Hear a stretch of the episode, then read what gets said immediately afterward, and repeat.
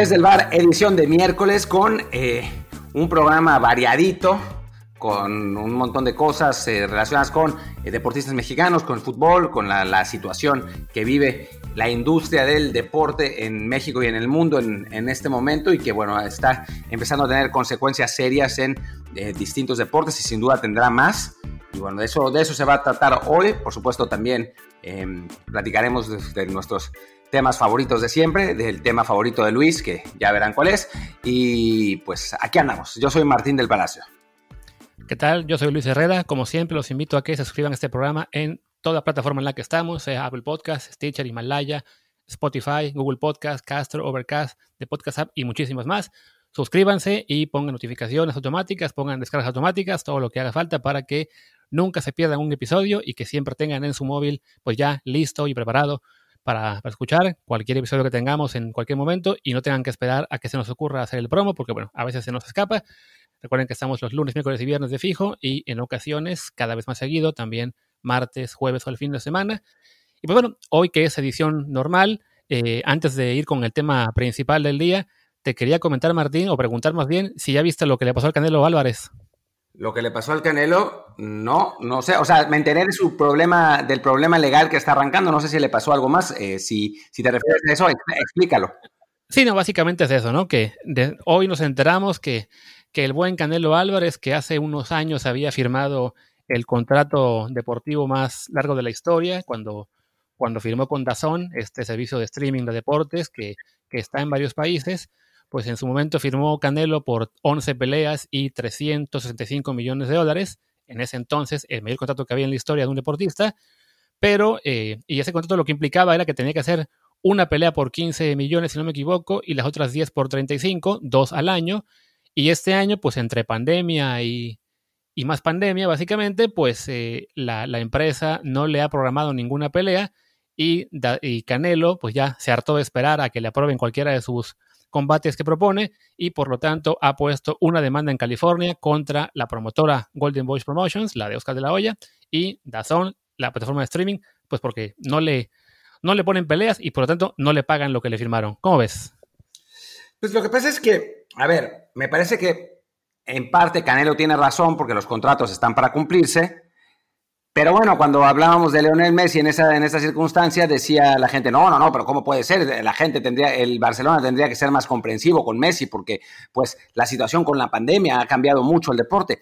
Y pues por otro lado, tiene sentido que, no le hayan conseguido esos rivales, que no hayan conseguido esas bolsas, porque pues la situación del deporte en general y del mundo, no solamente del deporte, eh, económica, pues se ha, se ha, visto seriamente afectada por, por las, lo, lo, que ha sucedido con, con, el COVID en el mundo, ¿no? Entonces, a final de cuentas, em, pues tiene, tiene cierta lógica por los, por los dos lados y por más demanda que ponga el Canelo, pues creo que la, la realidad es que pues no le pueden poner las peleas que quiere porque pues, las circunstancias no le dan, ¿no? Sí, de hecho, bueno, la, lo que es el, pacto que tiene Canelo con Razón básicamente implicaba tener una pelea en mayo y una en septiembre, lo que es la, típica fecha del 5 de mayo y la de Independencia de México, aunque bueno, las fechas son digamos un poco eh, maleables, de las tres peleas que lleva con el servicio hasta ahora, una fue en diciembre, la última del año pasado fue contra la de Kovalev, que fue en, en noviembre principios, y él tenía pactado, ya previsto pelear este año, el 2 de mayo, pero ahí sí, su, combate que tenía previsto se canceló por coronavirus, pero lo que, lo que Candelo argumenta es que ha estado ya proponiendo rivales para, pues para pelear lo que habría sido esta fecha de, independencia, que ha propuesto incluso pelear sin público, que en todo caso hubiera podido este, bajarse el sueldo por esa pelea, pero sí que argumenta que simplemente ni, su promotora ni, ni, la, ni, la, ni, la, plataforma le han, le han dado el visto, el, visto bueno a, ningún combate y pues él también dice, ¿no? Que lo que quiere es volver al ring y darle a sus fans las pelas que se merecen, ¿no? Que también para un deportista, en caso un boxeador, pues perder un año de, de ya, ya, será un año el que va a llegar sin haber peleado, pues no deja de ser perder un año de su prime en el que podría estar no solo ganando mucho dinero, sino también acumulando victorias, ya sea contra rivales importantes, eh, quizá un poquito mayores, como se argumenta que ha sido en su caso lo de, lo de Golovkin, o quizá contra... Eh, básicamente, seguir aumentando su palmarés, seguir mejorando su caso de decir, no, yo soy, el, él, lo dice, ¿no? Yo soy el número uno libra por libra, no tengo miedo a nadie, y pues la única manera de probarlo es, es pelear y no le han no le han dado ninguna pelea, aunque sí, evidentemente influye mucho el, tema de la pandemia. Y creo que eso, bueno, como mencionábamos ahí, no, solamente está en el caso del boxeo, sino en general en el deporte y en particular el deporte que más seguimos todos, tanto tú como yo, como la gente que nos escucha, que es el fútbol. Lo vemos en el mercado de fichajes, que el mercado europeo, al que le queda ya poco menos de un mes para, para acabarse, pues está prácticamente, si no congelado, por lo menos sí realmente muy flojo comparado con otros años, ¿no? Sí, sí, sí, claramente está, está afectando, pero no solamente el fútbol, ¿no? En el fútbol americano, pues se calcula que el salary cap va a bajar a 175 millones, de un poco más de 200, que, que es lo, que tiene este año. Em, bueno, se calcula que los eh, ingresos por, eh, por eh, porque no puede haber aficionados en el, en los estadios, en la NBA y en la Liga de Béisbol, en la MLB, van a ser gigantescos. En la Premier eh, se calcula que se, pierde, se, han perdido entre 8 y 10 millones de libras eh, por, por los, cada equipo por eh, no haber podido tener a los aficionados. Y bueno, claramente hay consecuencias muy serias por lo que está sucediendo actualmente y pues el boxeo claramente no es otra, no es una excepción. Y también, hay que decirlo, DAZN tiene siguió una estrategia de acaparar los derechos en el mundo que em, es muy cara y no le ha funcionado muy bien en muchos lugares. Esa es, la realidad, ¿no? Hay eh, los pronósticos optimistas de que tenía, que tenía la cadena, que tenía su, dueño ucraniano y, la gente que trabaja ahí, pues no se han visto reflejados en la realidad y eh, no, en algunos lugares, pues la, la propia plataforma está teniendo serios problemas. Sí, no, es el caso de España, donde también, bueno, tengo que señalar antes de nada que Dazón es la compañía dueña, a su vez, del portal gol.com, que es donde yo trabajaba hasta, hasta este año. Y sí, nos, nos tocó ver eh, de primera mano cómo eh, la plataforma, pues sí, hacía esfuerzos por, por lanzarse en nuevos mercados.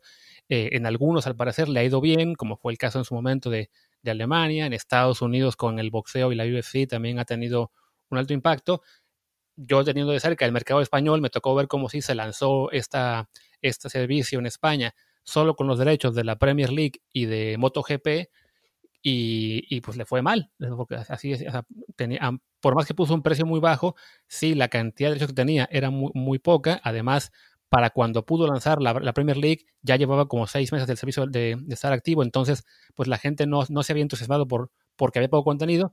Ya le han añadido más cosas, pero se encontró con que conseguir en España la Champions League o la, o la primera división española era demasiado caro y no lo pudo adquirir.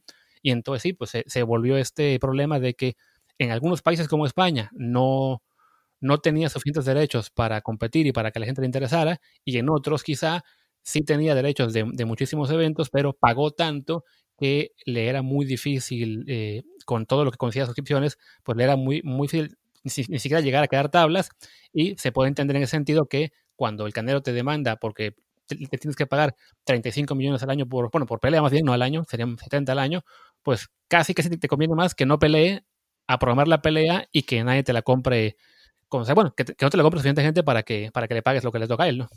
Sí, exactamente, o sea, es, es una, un acto de balance que... Eh, pues en este momento es, lo que, bueno, parte de eso es lo que está afectando a Canelo Álvarez. Y de nuevo, ¿no? O sea, yo creo que eh, tanto tú como yo estamos, entendemos también por qué Canelo demanda, porque a final de cuentas pues, es un contrato que le prometieron, tú mismo lo dijiste, un año de boxeo no es como un año de fútbol, o sea, los, los boxeadores tienen su prime normalmente en una, etapa mucho más corta y es donde pueden hacer realmente dinero y por los riesgos del deporte también. Eh, digamos que esa, esa ventana es corta y peligrosa, por, por decirlo de, una manera eh, muy leve, y entonces pues entiende perfectamente que el Canelo quiera su lana, ¿no? A final de cuentas firmó por ello, eh, pero al mismo tiempo pues también hay otro, otro lado que, hay que tomar en cuenta.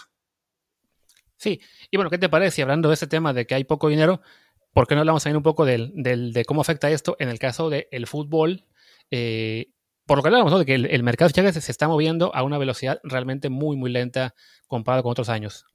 Sí, eh, bueno, y no, no lo podemos ver mejor que en el caso de Raúl Jiménez, ¿no? El, jugador mexicano que se esperaba que saliera del, Wolves para em, jugar en algún equipo más grande, pues a final de cuentas el Manchester United, que era el principal candidato, no ha contratado a nadie, la Juventus, si no me equivoco, tampoco ha contratado a nadie, eh, ahora se rumorea un poco que, que, va a ir al, al, Tottenham, los aficionados del Tottenham están insistiendo en que, en que vayan por él, pero se ve complicado con eh, Harry Kane ahí, con el desembolso que tendrían que hacer, entonces pues es muy probable que por este año pandémico, pues el, el mexicano termine quedándose en, en Wolves, ¿no? Y al mismo tiempo, los equipos más grandes, con la excepción del Chelsea, que tuvo la ventaja, entre comillas, de no haber podido fichar en la, en la ventana pasada y haberse guardado ese presupuesto, pues los equipos grandes eh, no han podido desembolsar, ¿no? El Manchester City también ha gastado algo porque pues su dueño tiene bolsillo sin fondo, pero en general ha sido una ventana de fichajes muy eh, muy reducida y pues baste ver al, Real Madrid y al Barcelona cuyos eh, mejores fichajes han sido la afición.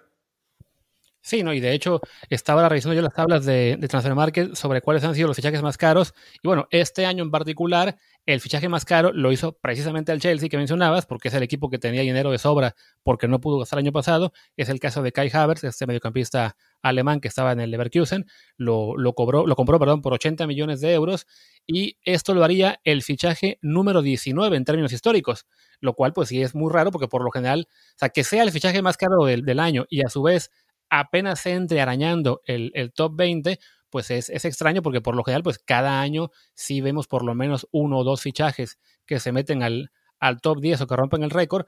De hecho, por ejemplo, el año pasado teníamos los de Joao Félix y Anton Griezmann, que son ahora el quinto y sexto más caros de la historia. El año previo el de Mbappé y el de Cristiano también estaban en esa lista, incluso el de Eden Hazard el año pasado, que fueron 115 millones de euros, aunque ahora dicen que fueron 160, y en cambio este año, pues sí, es el de Kai Havertz, y después de eso, según la lista que estoy viendo en Transfer Market, el segundo más caro es el de Arthur, el, brasileño que se fue del Barça a la Juventus. Lo cuantifican como 72 millones de euros, supongo porque incluyen también el precio de Miralem Pjanic ahí, aunque en realidad no fue tanto el dinero que, cambió de manos. Y el tercero, el de Víctor Osimén, eh, que llegó al Napoli, según esa tabla, por 70 millones de euros. Y de hecho, sí, a lo que te decía de lo de Arthur y Pjanic, eh, contabilizan el de Arthur por 72 millones y el de Pjanic por 60. O sea que en realidad fueron 12 millones los que pasaron de la lluvia al Barcelona en este traspaso. Claro, y esa era la idea también con Leo Messi, ¿no? Que quizás si el Manchester City no podía pagar los 125, 130 millones que hubiera tenido que eh, desembolsar por Messi si es que se iba, pues que a cambio eh, pues le mandara unos, unos cuantos jugadores como Eric García, como Gabriel Jesús, había ahí unos, unos cuantos rumores, ¿no? Em, a final de cuentas, pues no, no se hizo, pero seguramente cuando se acerque el final de la ventana de fichajes, vamos a ver quizás más operaciones de este tipo, ¿no? Intercambios de, jugadores, de sí, muy al estilo del fútbol mexicano, que hasta se intercambian en préstamo. Eh, pues ahora el fútbol europeo está siguiendo los pasos de la Liga MX y pues ya casi nos alcanza. Ándale. Sí, en ese sentido, este, la verdad es que este año pinta, pinta mala cosa. De hecho, cuando uno se mete a las páginas especializadas en rumores de, de mercado, sí, ya es hasta un poco triste porque está uno acostumbrado a, ver esas páginas todos los años, eh, eh, metiendo nombres y eh, explorando toda la posibilidad, pero ya este año, pues sí, está tan triste el mercado que de repente te encuentras cuestiones que sabes perfectamente que no, que no van a ocurrir, ¿no? O simplemente planteando yo mismos, y si tal equipo cambiara a tal jugador por cual para que para así este tener un, un nuevo fichaje, porque sí, se ve que la cosa está triste, por un lado para los clubes y por otra para los medios de comunicación que dependen en gran medida, sobre todo los internet, de que haya fichajes porque esas son las noticias que realmente venden, ¿no? Ahora me metí a una nota que dice que el Barça se plantea intercambiar a Arturo Vidal por Esteban, Estefan de Birk. Dices, bueno, pues muy bien, pero la verdad es que no, no le ves mucho recorrido a esta noticia, ¿no? No, no, y, vamos a ver eh, ese tipo de cosas, ¿no? Ese, ese tipo de, fichajes, bueno, de, rumores locos que no van a eh, llegar a ninguna parte. Y pues bueno, es la realidad, ¿no? Y hay que, hay que asumirlo como tal. Este año pues no va a haber muchos cambios. Vamos a, ver si algunos equipos que tenían eh, plantillas más o menos nuevas eh, pueden consolidarse en un año.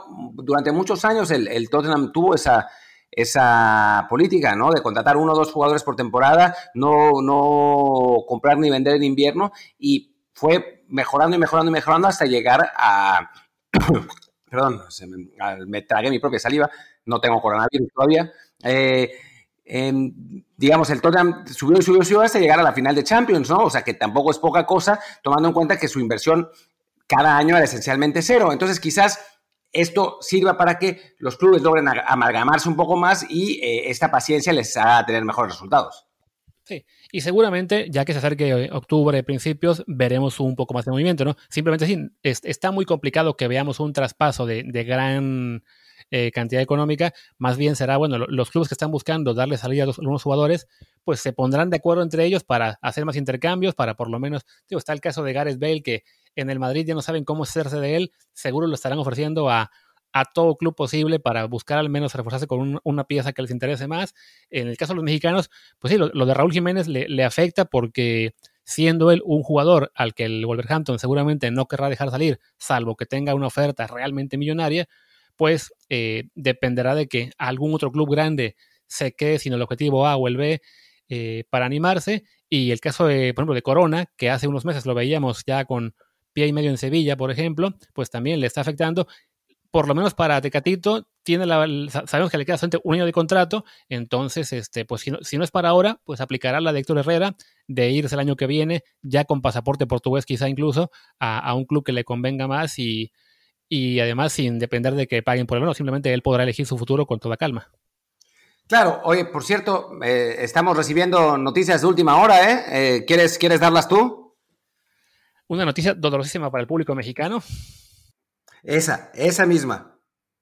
Pues mira, nos, estamos enterando de que en este momento Sergio Checo Pérez está publicando un comunicado en sus redes sociales en las que le dice gracias de una manera muy cordial y seguramente también eh, con ganas de patearlos por debajo de la mesa al equipo Racing Point, porque el piloto mexicano está anunciando que saldrá de la escudería al término de la temporada 2020 y pues se queda sin equipo para 2021 la, posibilidad de la que ya hablamos hace unas semanas, incluso en este programa, de que lo iban a, pues de que lo iban a cepillar, porque cierto campeón del mundo está disponible y, el equipo, pues lo quería fichar, pues ya, se está concretando ahora. También el equipo anuncia por su lado la salida, ambos comunicados muy, muy tersos, muy de gracias, te queremos, gracias, yo los quería, pero pues a fin de cuentas, las patadas por debajo de la mesa deben estar todo lo que dan y Checo Pérez se queda sin equipo para 2021 y no sabemos en este momento pues qué, qué va a ser de él. Sí, y alguna vez habíamos analizado este mismo escenario y habíamos llegado a la conclusión de que estaba complicado que, que agarrar un equipo. ¿Por qué? Porque las, eh, las plazas que quedan disponibles, que son, eh, tú sabrás mejor, Luis, eh, Haas y ¿queda, ¿queda alguna en Alfa Tauri o es, no, Williams, ¿no? Es solo Haas y Williams los que, los que tienen todavía espacios disponibles, pues no son coches a la altura de lo que un piloto como Checo, podría buscar, ¿no? Serían eh, pues carros en, los que Checo pues, estaría peleando por meterse a los puntos, eh, pelear por el décimo lugar o así, quizás en alguna carrera afortunada quedar octavo, noveno, pero pues sí, sería un, paso muy importante hacia atrás y quizás al piloto mexicano le, le convenga pues irse a correr a Le Mans o una cosa así y esperar a que a que se abra alguna plaza eh, para, poder regresar a Fórmula 1 en, en 2022. Ah, tomando en cuenta, claro, que Checo viene con una, pues, un patrocinio muy importante eh, de Telmex de, entrada, pero también eh, otra gente, otra gente que, que, lo apoya y entonces pues podría, podría arriesgarse a eso, porque además es un riesgo, ¿no? O sea, puede ser que Checo, Checo se vaya a Le Mans, no le vaya bien en Le Mans, Pato Ward eh, siga funcionando bien en, Indy, en, IndyCar y entonces el, el patro, los patrocinios eh, mexicanos se vayan con Pato y Checo se quede sin, correr, ¿no? Sí, vaya, de lo que es el, tema para 2021, sí está muy complicado, porque bueno, de hecho, Williams sí tiene ya sus dos pilotos confirmados, aunque a fin de cuentas, Williams es en este momento el peor carro de la parrilla. Acaban incluso de cambiar de dueños. La familia Williams por fin salió de la escudería, este, decidió vender porque ya no tenía recursos para competir. Entonces, en este momento ese equipo está, está en el fondo, tienen un proyecto para, para mejorar y quizá eh, volver a ser competitivos en un futuro, pero bueno, en, 2021, que será una, temporada con carros básicamente los mismos que ahora, pues sí, lo que es Williams no era una opción eh, apetecible y los carros que quedan son este, los Alfa Romeo, que son esta escudería que antes era Sauber y que está muy ligada a Ferrari, y que son junto a Williams los últimos en la tabla. De hecho, lo, comenté en el, lunes cuando fue sobre la carrera de, de, Monza. El Alfa Romeo era básicamente el único carro al que los demás podían rebasar. O sea, era una carrera en la que no se podía rebasar mucho, salvo el Alfa Romeo que sí iba muy lento. Entonces, pues de nuevo, sería una, una escudería en la que si fichara con ellos se quedaría básicamente para, por quedarse en Fórmula 1, pero que no, no sería competitiva definitivamente. Están también las lo que es Alpha Tauri, que es la, el equipo B de Red Bull, que es realmente muy, muy complicado que entre ahí porque Red Bull tiene esa política de simplemente generar pilotos de su academia y irlo subiendo, entonces no le van a buscar eh, un piloto veterano para Alfa Tauri. Y si, se, si, había gente que tenía la esperanza de que Red Bull eh, le diera el, puesto a Checo porque Albon no lo estaba haciendo, yo creo que esa posibilidad, que de entrada para mí nunca existió, ahora menos, porque si Red Bull decide echar a Albon, le van a dar el puesto a Pierre Gasly, este piloto que ya estuvo en Red Bull eh, hace una temporada, dos, no me acuerdo bien, creo que dos, que no le fue muy bien, lo, lo bajaron de nuevo al, al, equipo B, lo que era entonces Toro Rosso, lo está haciendo mejor en los últimos meses y bueno, ya ganó la carrera hasta de Monza con mucha suerte y lo que sea, pero sí un premio a lo que ha sido su mejor en los últimos meses. Entonces creo que si llegaran a hacer un cambio en Red Bull, sería para que Pierre Gasly eh, suba. Y entonces sí, la, la, única posibilidad real que podemos pensar para que Checo se quede en Fórmula 1 de inmediato es el equipo Haas, que es un equipo propiedad de, de un estadounidense eh, que no, que tuvo en su momento eh, como que llegaba a la media tabla, como que empezaba a competir por ser el cuarto mejor equipo de la parrilla. El, dueño del equipo es Jim Haas, que a su vez uno de los más importantes en la NASCAR, pero que pues porque no eligió bien a los pilotos o porque simplemente no le dio los, recursos económicos, no ha avanzado, se ha ido para atrás también en la parrilla. Entonces, si se fuera Checo para allá en 2021, prácticamente sería como regresar a un punto en el que estaba con Force India en el peor punto de Force India, ¿no? Cuando estaban realmente atrás en la parrilla, sin mucho dinero, sin mucha competitividad. Entonces, como dice Martín, yo creo que para Checo lo mejor quizás sería así, eh, ver una opción tipo lo que hizo Fernando Alonso, ¿no? Decidir mejor apartarse de la Fórmula 1 y esperar a que haya una mejor oportunidad. Eh, si, y si no la hay, pues hacer carrera en otra parte, porque si solo quedarse en Fórmula 1 por el afán de quedarse, pues será desperdiciar los últimos años de carrera estando siempre en puestos muy abajo, ¿no?